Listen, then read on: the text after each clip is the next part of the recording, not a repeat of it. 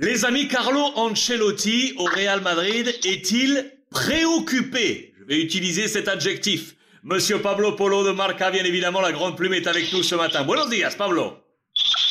Buenos días. ¿Cómo estás? ¿Todo bien?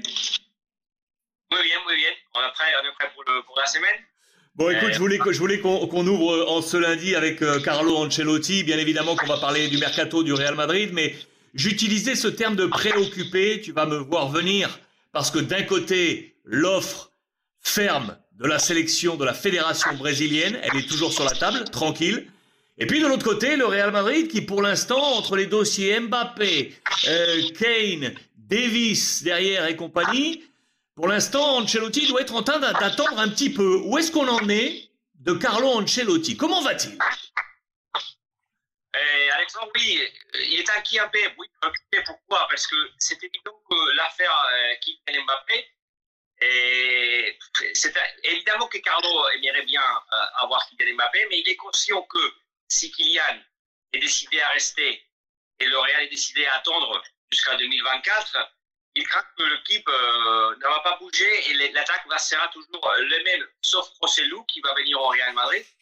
Et bien évidemment que Carlo Ancelotti est un préoccupé parce que je crois que vraiment il pense que il ne sait pas vraiment si ça sera suffisant euh, avec euh, évidemment le deux Brésiliens qui sont Rodrigo Vinicius et José Lu parce que évidemment qui a perdu le Real Karim Benzema l'année dernière cette année 31 buts euh, même s'il a, a raté 18 matchs et Asensio qui il jouait pas vraiment beaucoup mais il avait une efficacité énorme. Il avait marqué euh, 10 buts, et 6 passes décisives ou 7 passes décisives, même s'il ne jouait pas vraiment tous les matchs, même s'il n'est pas titulaire. Alors, euh, voilà que Carlo est un peu préoccupé parce que, voilà, que bien, bien, bien fait Bellingham, il, est, aime bien. Euh, il, aime, il, est, il, il attend Davis, mais ça sera compliqué. Et alors, il, est- préoccupé aussi parce qu'il voit que le- gérer le milieu de terrain sera encore plus compliqué que l'année dernière. Il, il voit Carlo Ancelotti qui à l'attaque, il lui manque de joueurs, mais qu'il a très, il y a beaucoup de joueurs sur le milieu, au milieu de terrain et c'était difficile de gérer euh, Modric ou Kroos sur les bancs. Et regardez bien, Alexandre, Bellingham qui arrive, Kamavinga, je pense, ne veut plus jouer au latéral gauche, il n'aimera pas, il pas jouer comme latéral gauche, il le fera s'il faut. Chouameni qu'il faut récu- récupérer parce que la deuxième partie de la saison c'était pas très bien. Alors gérer ça, c'est un, c'est un aspect aussi que qui, qui inquiète un peu, à, à Ancelotti.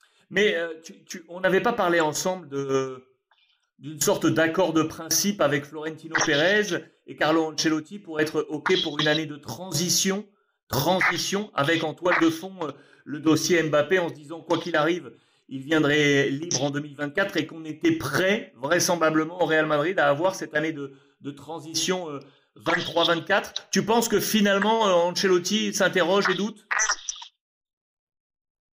Parce que il voulait Kane, parce que Ah, Ancelotti, oui. la, ah, la- priorité d'Ancelotti c'était Kane. Et il voit maintenant que si le Real décide d'attendre Kylian Mbappé, il n'ira pas, le Real Madrid, il ira, il ira pas pour Kane.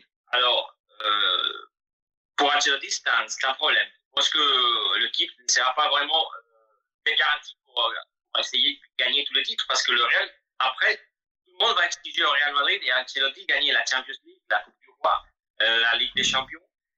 Évident que pour ça, il faut avoir une équipe euh, vraiment avec beaucoup de joueurs, 15-16 joueurs, qui puissent euh, être titulaires et, qui, et faire la concurrence vraiment à l'effectif de, de Carlo. Je te pose cette dernière question du coup. Euh, tu parlais de, de carence sur le plan offensif, mais de, choix du roi au milieu de terrain, voire un peu trop excessif. Il y a beaucoup de gens au milieu de terrain. Je te pose la dernière question et tu vas me voir venir et, euh, de façon incisive.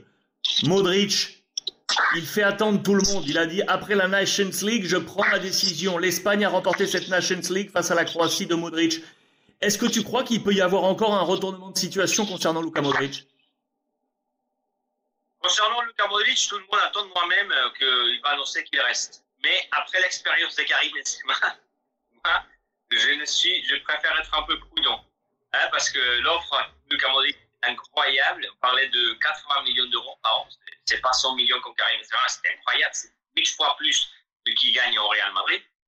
Et c'est évident que le euh, a laissé le, faire le choix à Luka Modric. Mais, comme je disais avant, euh, Alexandre, je pense que vraiment dans la mentalité du l'idée de bien Modric ou Kroos euh, quitte le Real et ça a facilité un peu le, le, le, le change de, de, génération le jeune les plus expérimenté.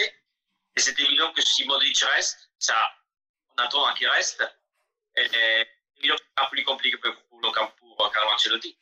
Attention, attention, peut-être que dans les prochains jours, on devra avoir encore quelques bonnes petites mayonnaises du côté du Real Madrid. Monsieur Pablo Polo avec nous, en direct de la capitale espagnole, la grande plume du quotidien Marca. Muchísimas gracias, Pablo. Gracias. A demain. A pasarlo bien.